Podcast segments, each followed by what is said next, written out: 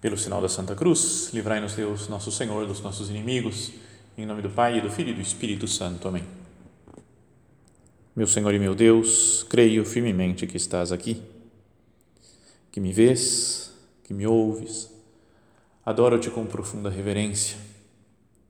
Peço-te perdão dos meus pecados e graça para fazer com fruto este tempo de oração. Minha Mãe Imaculada, São José, meu Pai e Senhor, meu anjo da guarda, intercedei por mim.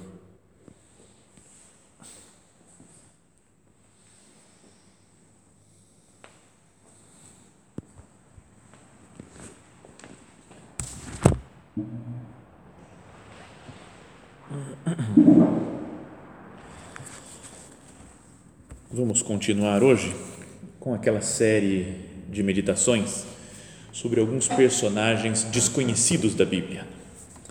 E o personagem de hoje, ele tem uh, um nome bem diferente. Se chama Ebed Melech. Dois nomes, né? Ebed Melech. E é um personagem que aparece lá para o final, para o meio, assim, do, do livro de Jeremias, né? do profeta Jeremias. Então, é uma época em que estão uh, tá prestes a acontecer o início lá da queda do reino do sul, na, no reino de Judá, né, no, no, no grande território lá do povo hebreu, do povo de Israel. Então, Jeremias está anunciando, dizendo que as pessoas têm que se converter, ou têm que mudar de vida, ou têm que tomar essa atitude, não aquela, para que não sejam invadidos pelos exércitos da Babilônia e não sejam deportados. Então, nesse momento, aparece o Ebed Melech. Vou explicar quem ele era. É um eunuco que servia o rei de Judá, que na época se chamava, era o rei Sedecias. Mas era um, um servo é, de alta classe, né? um servo importante, que tinha acesso ao rei. Não era um servo, um, um reles escravo, né? era um, um, servo um pouco especial, junto com outros também.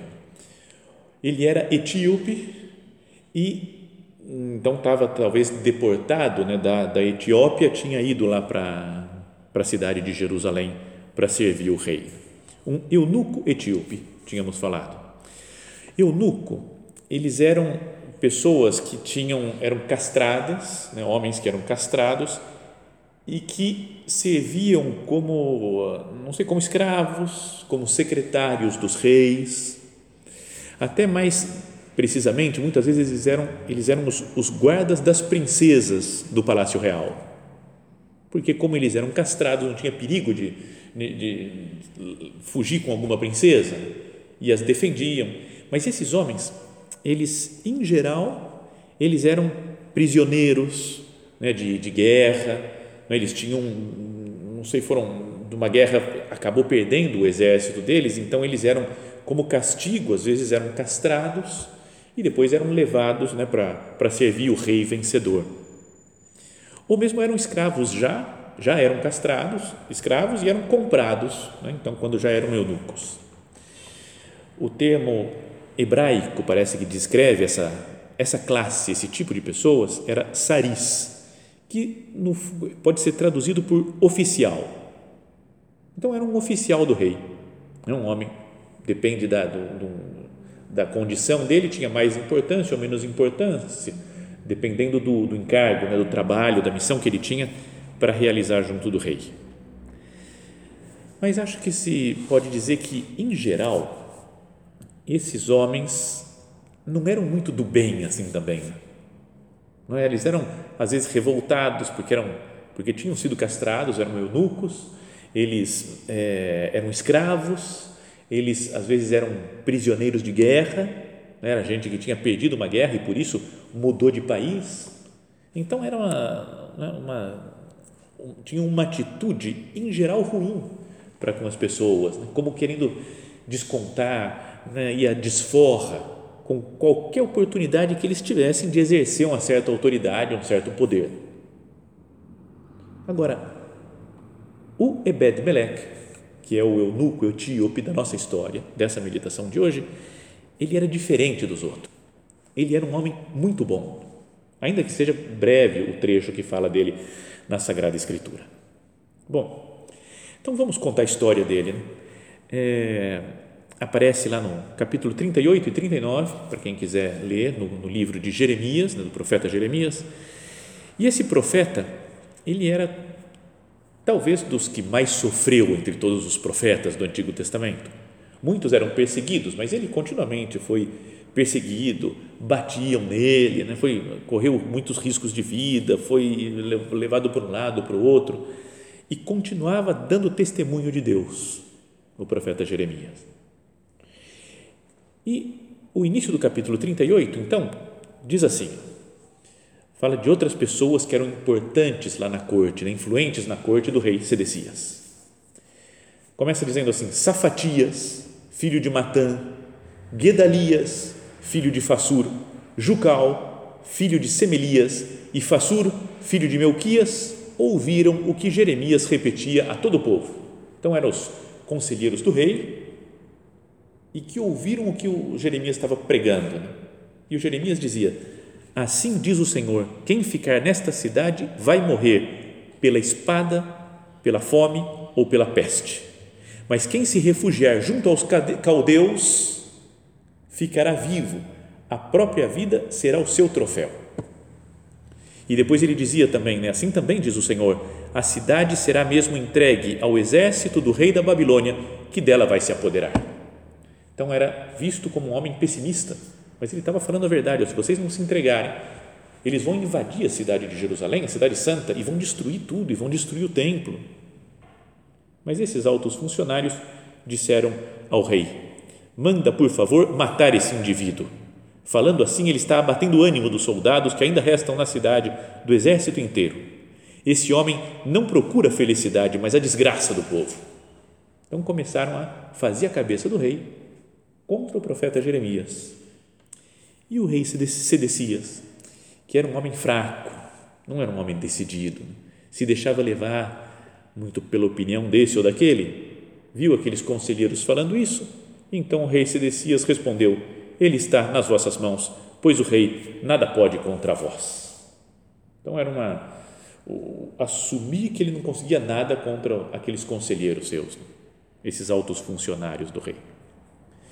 Pegaram então Jeremias e o abandonaram na cisterna do comissário Melquias, que ficava no pátio da guarda. Com uma corda deixaram Jeremias dentro da cisterna. A cisterna não tinha água, só barro, e Jeremias ficou atolado no barro, na lama. Então era um poço profundo que jogaram o profeta lá. E falou: Vamos ficar aí até que ele morra de fome. Não queremos mais ouvir dele. Ele no barro se afundando. Essa era a situação desse profeta. Então, fala que o etíope Ebed-Melech, é hora, é como ele, a primeira vez que ele é citado, funcionário residente no palácio real, soube que haviam colocado Jeremias na cisterna. O rei estava sentado à porta de Benjamim. Ebed-Melech saiu do palácio para dizer ao rei. Foi falar com o rei. Majestade, essas pessoas agiram muito mal contra o profeta Jeremias jogando naquela cisterna. Ali ele vai morrer de fome, pois já não há mais pão na cidade. Então, o rei, pensa bem naquela, naquela época, o rei tinha acabado de mandar matar, pode fazer o que vocês quiserem com Jeremias.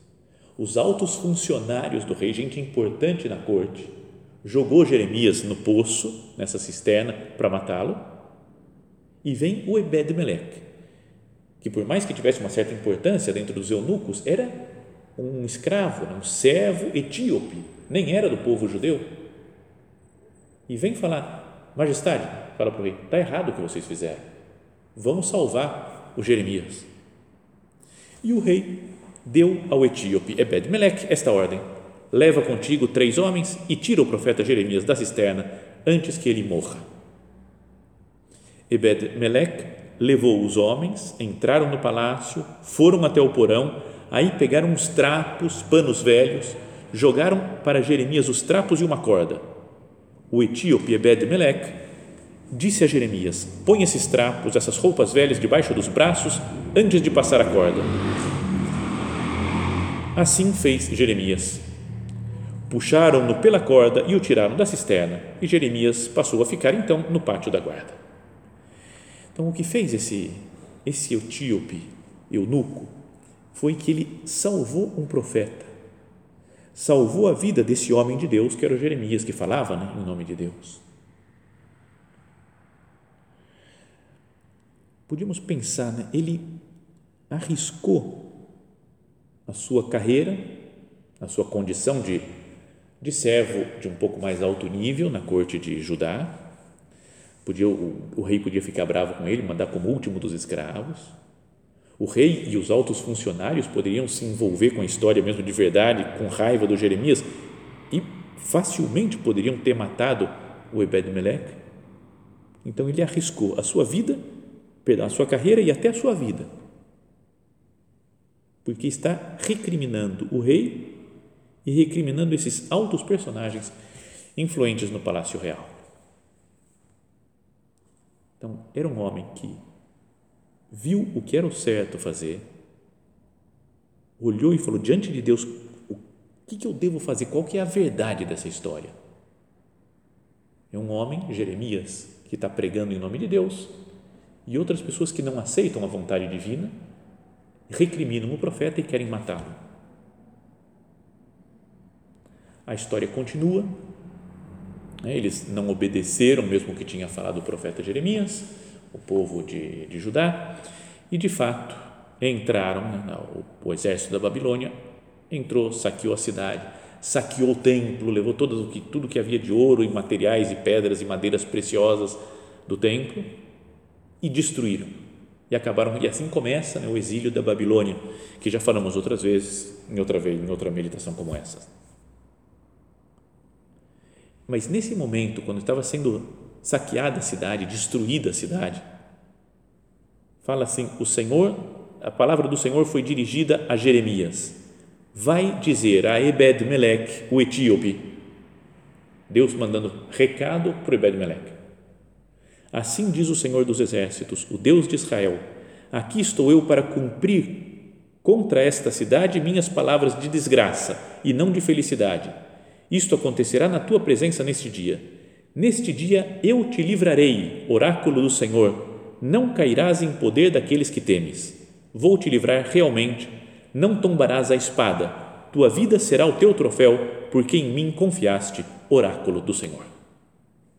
Então, enquanto todo o povo morreu ou foi deportado, o Ebed-Melech e sua família foram protegidos por Deus. Então, essa é a história dele, né? aparece no começo do capítulo 38 de Jeremias e, num, e lá no meio do capítulo 39. Duas aparições, uma continuação da outra. O que, a gente pode tirar né, dessa história, desse homem que salvou o profeta Jeremias, para a nossa vida espiritual de agora, né, tantíssimos anos, 2.500, mais, mais de 2.500 anos atrás? Ele tem algumas qualidades que a gente pode aprender, esse homem, esse eunuco. Demonstrou grande coragem em um tempo de covardia, de traição, sob ameaça inimiga, o exército de, da Babilônia já estava cercando, rodeando a cidade, e ele tem uma atitude firme, corajosa, de pedir ao rei que poupasse a vida do profeta. Então, olha só, ele demonstra coragem numa época que não, não há coragem, numa época de traição. Isso já não, já não, não ajuda a gente a, a pensar, Senhor, eu, eu procuro fazer o que é certo, eu, tenho, eu sou uma pessoa corajosa para fazer as coisas, colocar em prática o que eu vejo diante de Deus que é, que é o certo fazer. Ou sou uma pessoa muito medrosa, uma pessoa que não se compromete com as coisas, com as pessoas. Estou sob ameaça de alguém, então eu me encolho. O Ebed-Melech foi na humildade, não era um homem forte, poderoso, eu vou chegar, fazer e acontecer, não. Humildemente foi lá e falou para o rei, não está certo fazer isso. pensou que era certo fazer e fez. Bom, e depois se envolveu pessoalmente na salvação desse profeta, do profeta Jeremias. Foi lá ele, jogou as cordas, jogou pano para ele, para o Jeremias, amarra aí, se segura, passa embaixo do braço a corda, nós vamos puxar você. E com os outros homens que estavam ajudando, ele pessoalmente colocou as mãos na massa para salvar o, o profeta. Então, mas agora pensemos nisso, né? Ele era um estrangeiro, era um etíope, de fora do povo de Israel, foi levado talvez para Israel, né, para, para Judá, para o reino de Judá mais precisamente, talvez como escravo, estava lá trabalhando, servindo o rei, e nessa situação ele percebe que pode fazer um ato de justiça. E que depois é lembrado ao longo de toda a história. E ele, quando fez, nunca imaginava algo parecido que 2.500 anos depois estaríamos falando dele. Né? Mas uma lição, então, que a gente pode tirar disso é: em qualquer lugar em que a vida nos coloque, nós podemos fazer coisas boas para Deus e para os outros. Em qualquer lugar que a gente estiver. Se eu estiver gostando do lugar que eu estou, do trabalho que eu estou, se eu não estiver gostando, tiver achar que é uma situação muito ruim, se eu acho que eu tenho virtudes ou se eu acho que eu não tenho virtudes. Esse daí era um, um eunuco, um, um escravo, num país que não era o seu, e fez um ato de caridade que primeiro lhe deu como prêmio ser poupado da guerra, uma promessa de Deus que o poupou da guerra e depois a sua fama continua em todas as milhões e bilhões de pessoas ao longo dos séculos que leem a sua história na Sagrada Escritura. Então, em qualquer lugar que eu estiver, eu sempre posso fazer algo de bom para Deus e para os outros. Pensa no, nas pessoas que estavam sofrendo nos campos de concentração. Né, como alguns conseguiam manter o otimismo por ter uma visão sobrenatural das coisas né? o, o, aquele médico lá, o psicólogo, né? psiquiatra, não sei, o Viktor Frankl, que fala do sentido da vida dentro, mesmo tendo vivido num, num campo de concentração, onde poderia mudar, se desanimar totalmente da vida, encontra um sentido. Outras pessoas, né, o São Maximiliano Kolbe, que deu a sua vida naquela situação de guerra no campo de concentração. Então a gente pode pensar, né, em qualquer lugar que eu tiver, no trabalho que eu estiver, na cidade que eu estiver, na condição que eu estiver, sempre se pode fazer coisas boas para os outros. Não podemos agora, nesse tempo, por exemplo, de pandemia, e a gente fala, bom, agora está tudo parado, agora tem que esperar, só vou poder fazer coisas boas quando encontrar alguém, quando eu for estudar, quando eu for trabalhar. Agora, hoje é o dia da graça de Deus Deus me colocou nessa situação agora, nesse tempo concreto que eu estou vivendo. Nesse contexto da sociedade, nesse contexto político, diante às vezes da falta de fé de tanta gente, mesmo de pessoas da igreja, numa época de tanta, de tanta mentira, de tantas fake news, de tanto medo. A gente não pode falar, ah, agora está tudo perdido, o mundo já não dá mais para fazer nada.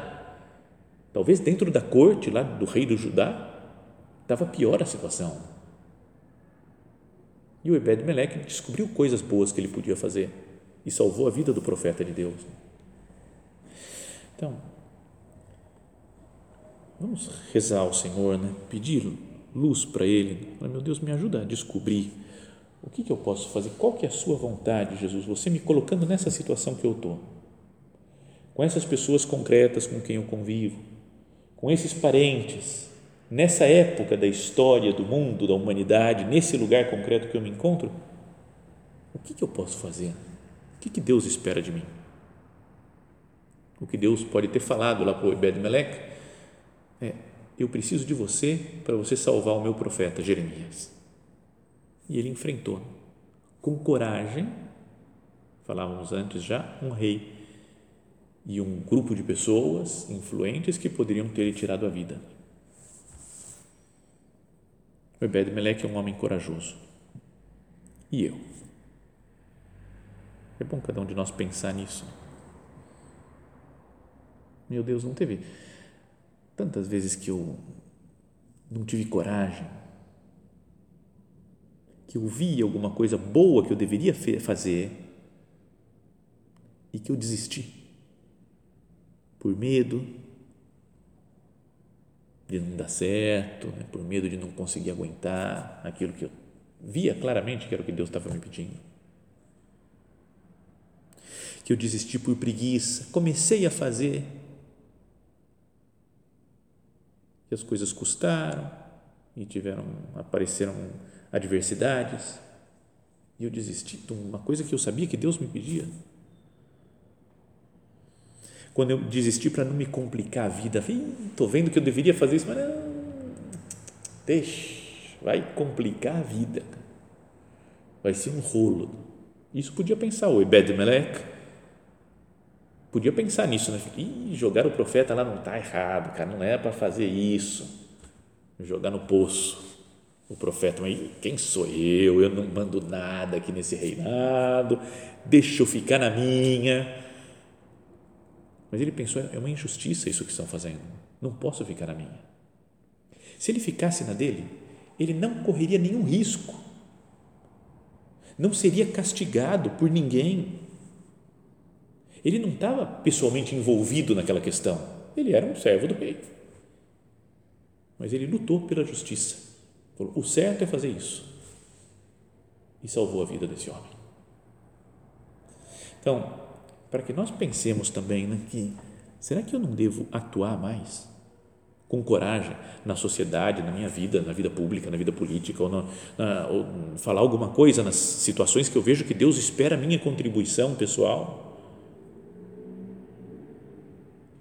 Não ser omisso, se eu posso ajudar.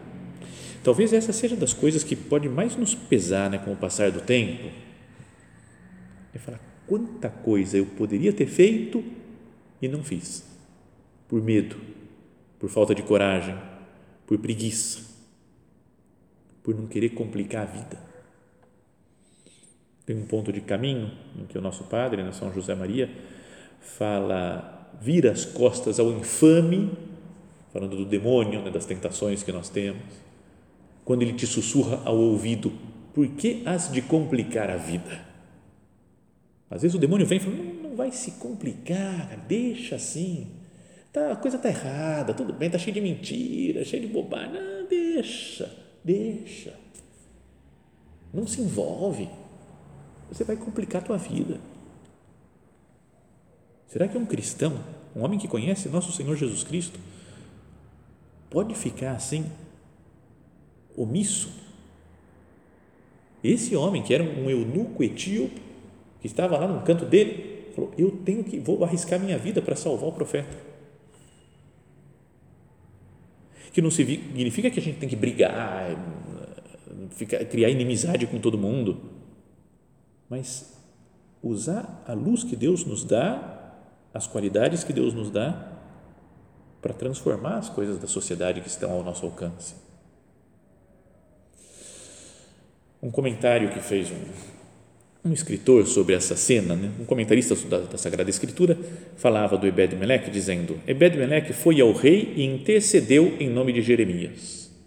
Então ele juntou cordas e colocou trapos em volta, de, em volta desses, dessas cordas para que Jeremias não se machucasse. Até pensou nesse detalhe de falar: vou jogar uns panos juntos para ele não, não ter muito atrito com a corda ao sair do, do poço. Então ele dizia, esse comentarista, você pode ser capaz, você pode, perdão, não ser capaz de realizar milagres.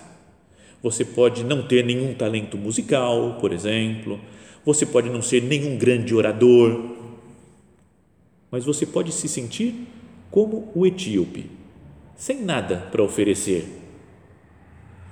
Mas você pode encontrar uma pessoa no poço. Quanta gente, às vezes, que está no fundo do poço, como a gente fala gente que está do nosso lado. porque eu percebi que ele está no fundo do poço e está se afundando na lama, como estava o Jeremias. Você pode encontrar uma pessoa no poço, na sua comunidade, na sua comunidade, na sua escola, no seu trabalho. E você pode interceder em nome dele. E você pode fazer algo para ajudá-lo praticamente. Você pode tirá-lo do poço. Como fez o Ebed-Melech? Primeiro ele falou com o rei, intercedeu, falou, por favor, vamos salvar o Jeremias. O rei aceitou e aí ele mesmo começou a tirar né, do, do poço aquele homem. Então, não posso fazer algo mais pelos outros? Senhor, não tem muita gente que eu devo tirar do fundo do poço?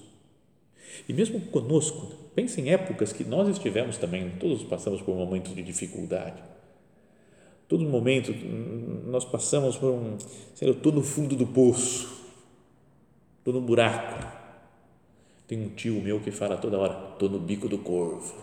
Como é que tá, tio? Estou no bico do corvo. Mas é isso aí, estou no bico do corvo, estou cansado, estou acabado, estou no, no fundo do poço. E nós tivemos talvez algum Ebed Meleque que nos salvou também.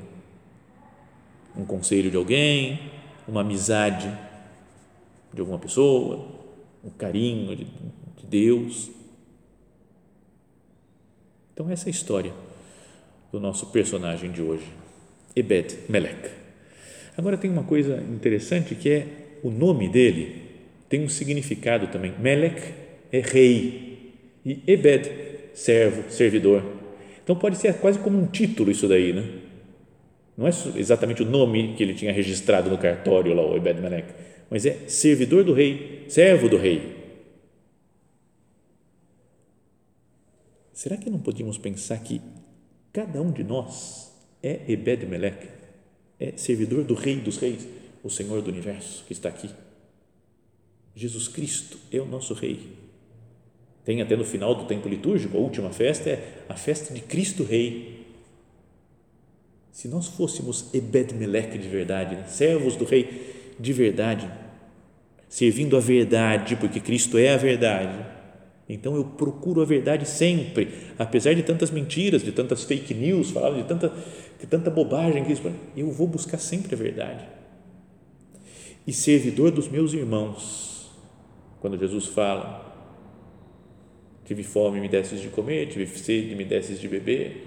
Cada vez que fizesse isso a um desses meus irmãos mais pequeninos, foi a mim que fizestes. Então, ser servo do rei, ser Ebed Melech, é servir as pessoas também. Então, na situação concreta que eu vivo, cada um pense na sua. Não de forma teórica, mas na prática. Com essas pessoas concretas com quem eu convivo, com essas condições que eu tenho. O que, eu posso fazer por Deus?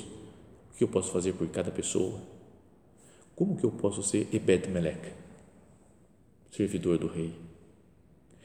E, e tem coisas que só nós podemos fazer, né? só nós. Deus nos colocou naquela situação, não colocou outras pessoas, colocou cada um de nós. Tem um amigo conhecido de muito tempo, ele contou uma vez uma história, não lembro exatamente detalhes assim da história, mas que ele estava acho que na fila de um banco uma vez, e aí conheceu o cara, começaram a bater papo com outra pessoa que estava na fila do banco, e começaram a conversar, a fila demorou, conversou, ele é de São Paulo, esse amigo, o amigo, o, o conhecido dele lá da fila era de Rondônia, e aí começou a falar de um problema familiar que ele tinha, falou que ia separar da esposa, não sei se tinha alguma coisa de aborto no meio, e naquela conversa, esse amigo foi falando, não, não faz isso, cara.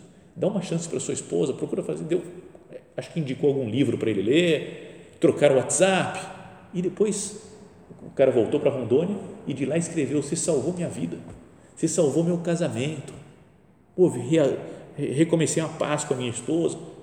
Está vendo? Por, por ter aproveitado aquele momento. O Ebed Melech aproveitou o seu momento, que viu Jeremias sofrendo e aproveitou o momento. Tem situações da vida em que só nós podemos ser Ebed Melech para os outros, servidores dos outros. Bom, vamos terminar a nossa história, mas queria terminar dizendo que aparece um outro eunuco etíope no Novo Testamento. fala que o, o anjo do Senhor falou a Filipe, um dos primeiros diáconos da igreja: prepara-te e vai em direção do sul, toma a estrada que desce de Jerusalém a Gaza, ela está deserta. Filipe levantou-se e foi. Nisso apareceu um eunuco etíope, alto funcionário de Candace, rainha da Etiópia, e administrador geral do seu tesouro. Ele tinha ido em peregrinação a Jerusalém, estava voltando e vinha sentado no seu carro lendo o profeta Isaías. Então o Espírito disse a Filipe: aproxima-te desse carro e acompanha. E o Filipe foi, ouviu o eunuco ler o profeta Isaías e perguntou: Tu compreendes o que estás lendo? E aí começou uma conversa, ele falou: Não tem ninguém que me explique. Ele explicou, falou de nosso Senhor Jesus Cristo e termina a história com o etíope sendo batizado. Passou a ser cristão e talvez depois foi levar o evangelho né, também para a Etiópia. É como uma imagem daquele homem bom, o Ebed-Meleque do Antigo Testamento, que agora encontra a plena verdade de Cristo. O Ebed-Meleque do Antigo Testamento fez uma obra de caridade, que já é um encontro com o Senhor. Esse eunuco etíope se encontra com a perfeição, com a verdade máxima de Cristo e é batizado. O Ebed-Meleque foi recompensado, pois não morreu na destruição de Jerusalém. Esse é recompensado encontrando Cristo verdadeiro e podendo ser, de fato, Ebed Melech, servidor do Rei, servidor de Cristo, como cada um de nós deveria querer ser. Que Nossa Senhora, que é a, a rainha do universo, que está junto com o Rei, nosso Senhor Jesus Cristo, nos contrate, digamos assim, para trabalhar e para viver nesse reinado, servindo esse Rei.